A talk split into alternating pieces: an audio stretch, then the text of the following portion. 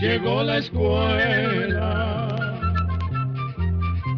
Llegó la escuela. Llegó por radio.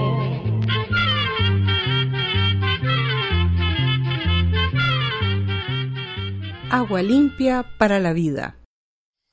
La mayor parte del agua que se utiliza en el mundo es para la agricultura. De cada 100 litros que se usan, 70 son para regar los sembrados.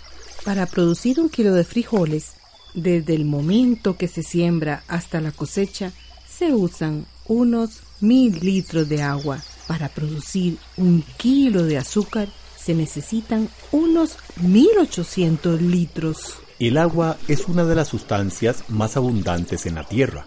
Existe en forma de nubes, o de hielo, o en estado líquido. Pero más del 97% de toda el agua del mundo es agua salada de los mares. El resto, un poco menos del 3%, es agua dulce, que está en su mayoría congelada en el polo norte y en el polo sur de la Tierra. Menos de un litro de cada 100 es agua dulce líquida que se encuentra en ríos, lagos y bajo el suelo. El agua de lluvia es la fuente natural más limpia que existe. El calor del sol evapora constantemente el agua que hay en nuestro planeta, formando las nubes y la lluvia.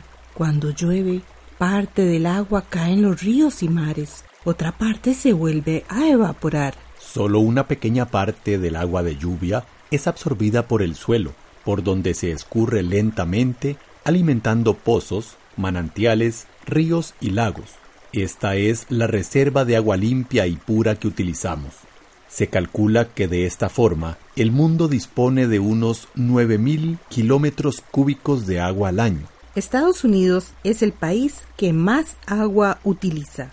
Entre fábricas, cultivos y uso doméstico, usan alrededor de 6.000 litros diarios por persona. El resto del mundo usa más o menos 2.100 litros diarios por persona. Pero el agua del mundo se está ensuciando demasiado.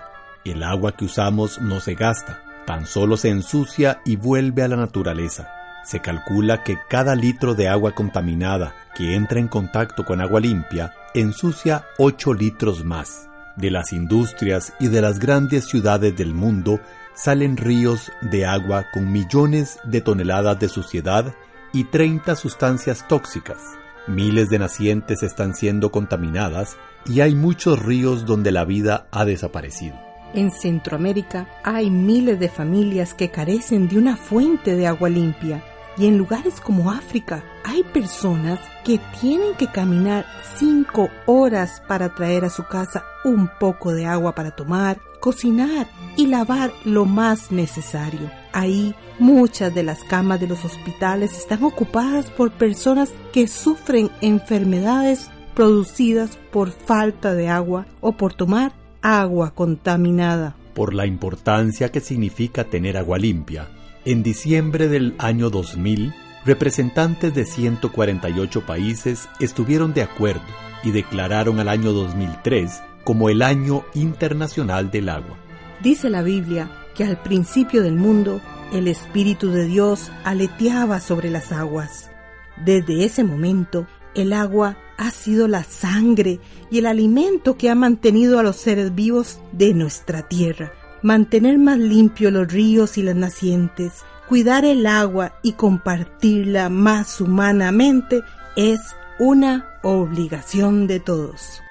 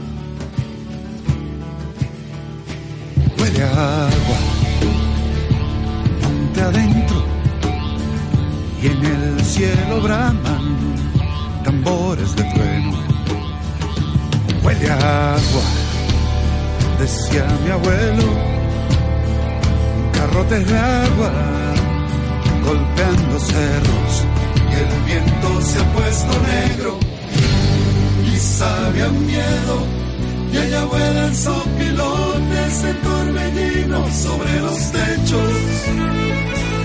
Y se enredan las arañas en mi pelo que huele agua monte adentro en el cielo braman tambores de trueno. Huele agua decía mi abuelo garrotes de agua golpean los cerros y el tiempo es un agujero y sabe a pólvora se retuerce en el pellejo de la desgracia de mala hora huele a agua en el desierto y a lo lejos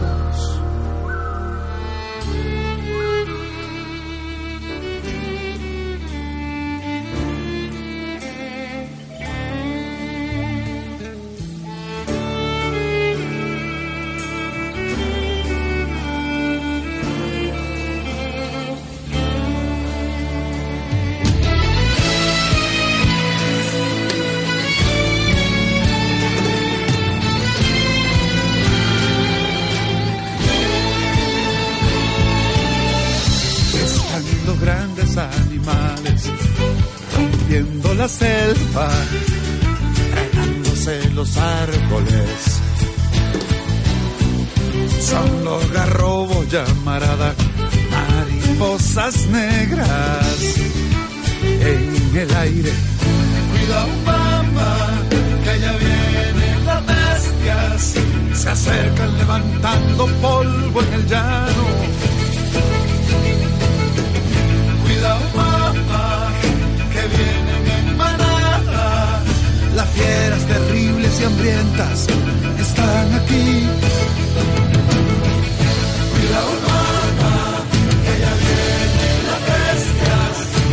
Acercan levantando polvo en el llano. Cuidado que vienen en manada. Y a pesar de todo las ranas siguen cantando. Que huele agua, monte adentro, en el cielo brama. Si desea hacernos llegar su pregunta a través de una llamada telefónica, nuestros teléfonos son código de área 506, número 2225-5338 o 2225-5438. También puede contactarnos a través de un mensaje de WhatsApp al teléfono código de área 506, número 8485-5453. De la pluma al micrófono. Cuentos del libro Almanaque Escuela para Todos.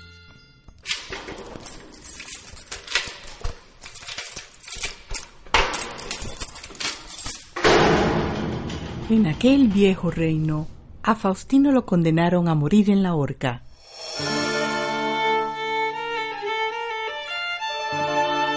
Su madre vivía muy lejos y le llegaron noticias de que se encontraba agonizando. Entonces solicitó ver al rey. Su Alteza, gracias por acudir a mi súplica. Mi madre agoniza. Le ruego con misericordia que me permita salir de este calabozo unos días para poder despedirme de mi madre. Faustino, sabes que en este reino yo soy el encargado de hacer cumplir la ley. Entiendo lo de tu madre, pero no puedo dejarte salir así nomás. Así que, a cambio de que vayas a despedirte de tu madre, te pongo dos condiciones. Muchas gracias, Su Majestad. Obedeceré sus mandatos. La primera condición es que un amigo cercano tuyo debe permanecer en esta celda mientras no estés. Y la segunda, en caso de que no regreses dentro de siete días, tu amigo será ejecutado en tu lugar. Faustino partió aquel mismo día del reino en búsqueda de su madre. En su lugar quedó en aquel frío calabozo Aurelio, su mejor amigo, un humilde herrero.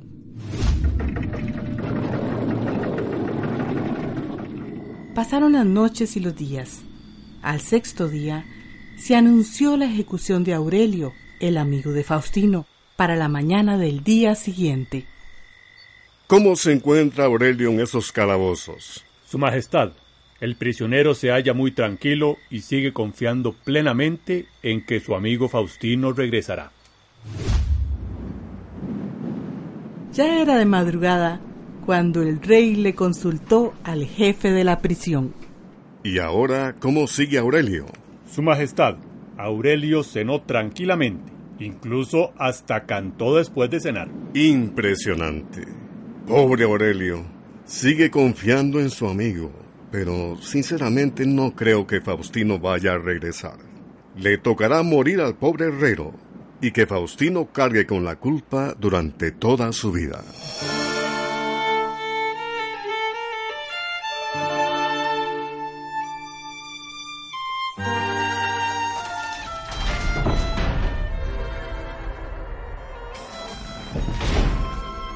Aurelio fue conducido hasta la plaza central del reino en donde estaba situada la horca.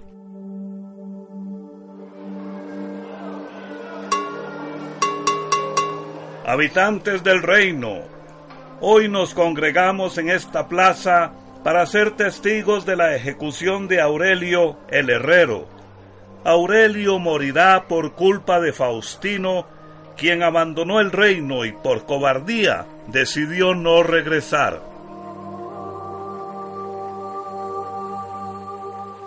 En medio de aquella escena, el rey se asombró al descubrir en el rostro de Aurelio una cara de completa serenidad. A pesar de su asombro, se dispuso a ordenar la ejecución.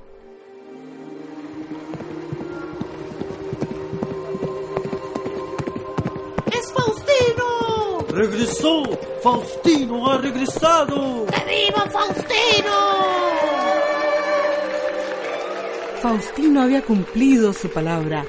Regresó justo a tiempo para evitar que su gran amigo Aurelio fuera ejecutado en su lugar. El rey estaba emocionado al presenciar tanta lealtad. Querido reino, a pesar de que Faustino ha llevado al límite el peligro que recaía sobre su amigo, me conmueve la firmeza de mantener su palabra y que haya regresado siete días después, justo como lo pactamos. Ante tal hecho, la ley procederá de la siguiente manera. Aurelio, quedas en libertad. Y Faustino, se te perdona la sentencia de muerte.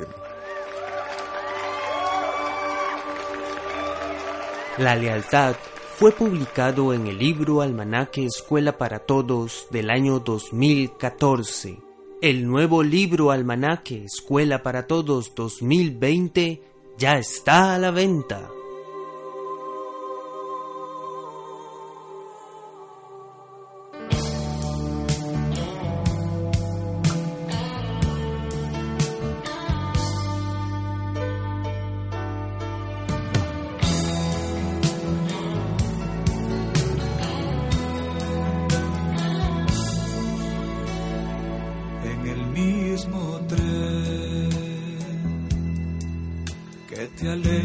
De mi vida.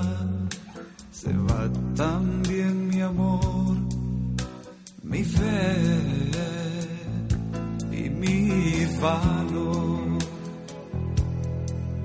y mis sueños más queridos. Contigo viajarán mi bien.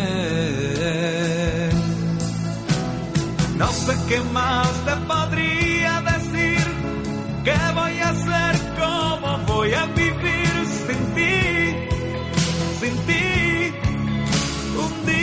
en el dolor. Por favor, por favor, dime que hay todavía esperanza, que es posible volver a empezar, que podemos volver a empezar. No te vayas.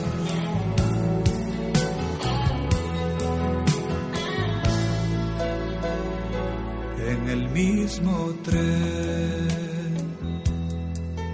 que se lleva tus caricias. Se va mi corazón cosido a tu piel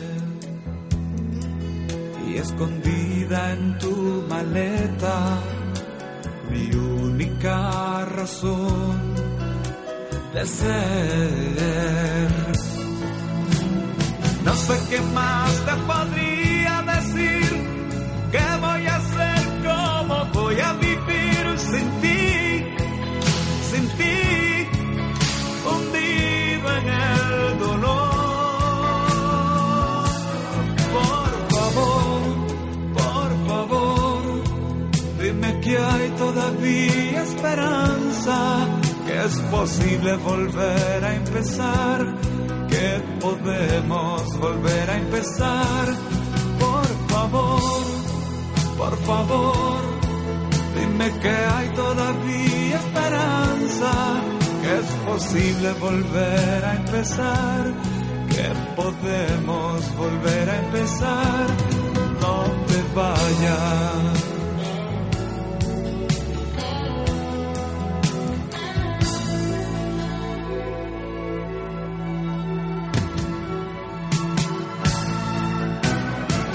Sé qué más te podría decir, qué voy a hacer, cómo voy a vivir sin ti, sin ti, hundido en el dolor.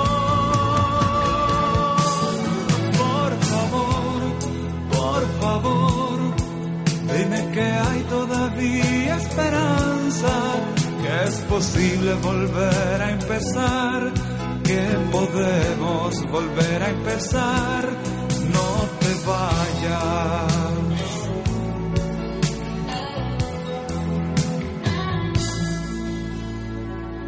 En el mismo tren.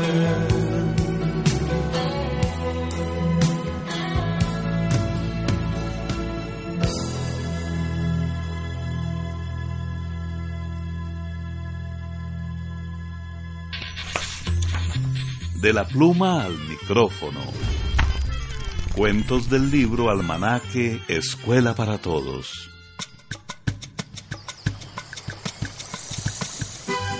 Un día muy de mañana, tío zorro andaba paseando por el bosque. Al pasar junto a un río, vio una gran cantidad de peces en una poza.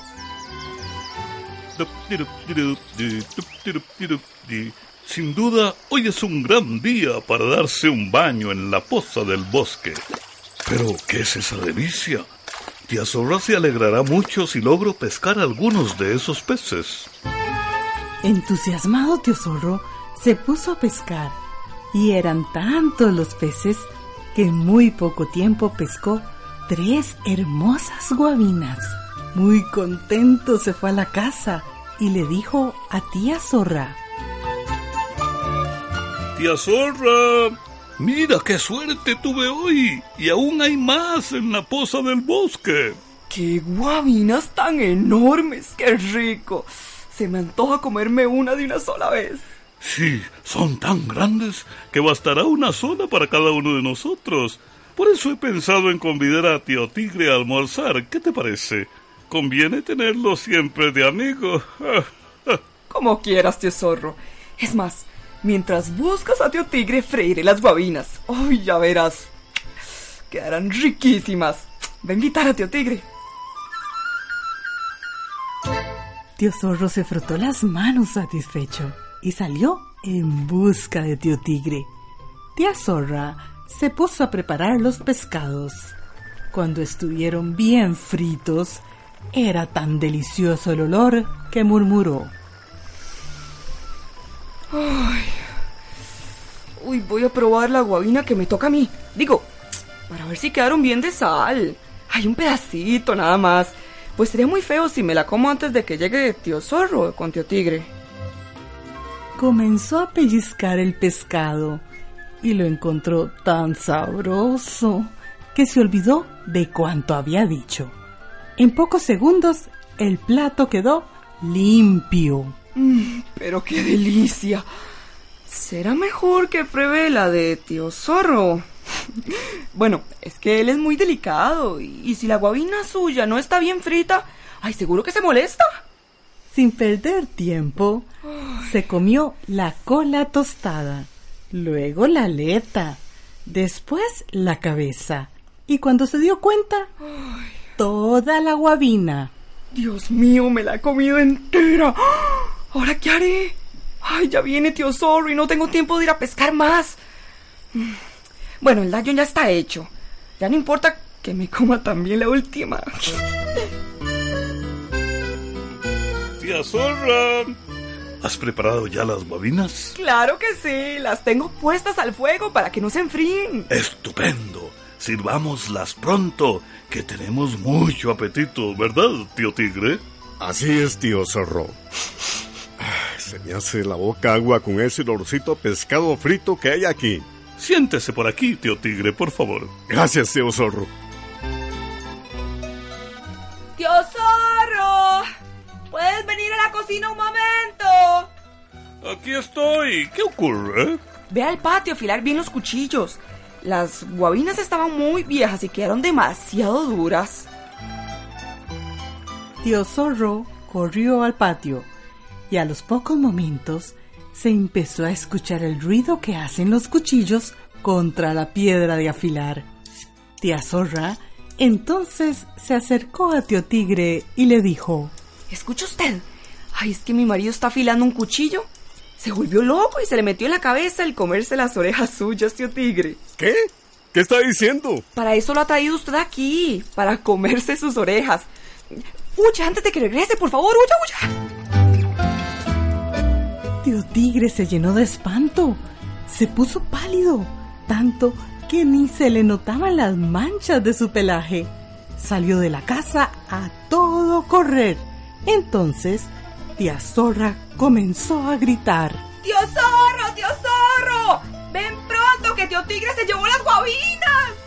Tío Zorro, con un cuchillo en cada mano, echó a correr detrás de tío Tigre y le decía, ¡Tío Tigre!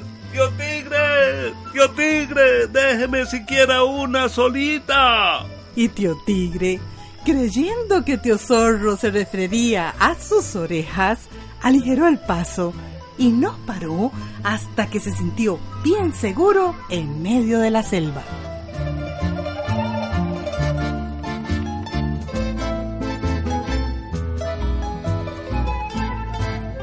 Tía Zorra y los peces fue publicado en el libro Almanaque Escuela para Todos del año 2001. El nuevo libro Almanaque Escuela para Todos 2020 ya está a la venta.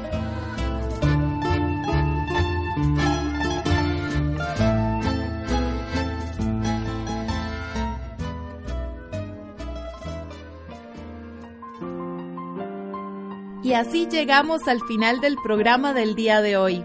Los esperamos mañana en este su programa Oigamos la Respuesta.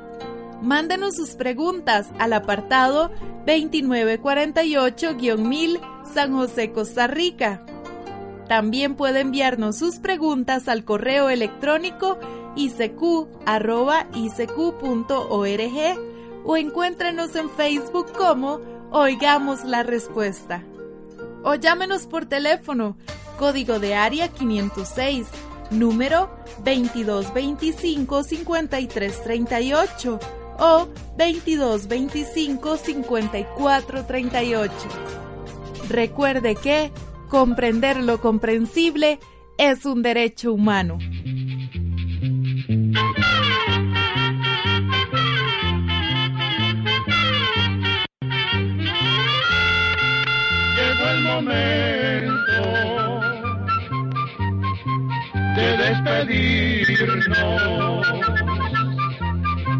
Se va a la escuela. Se va cantando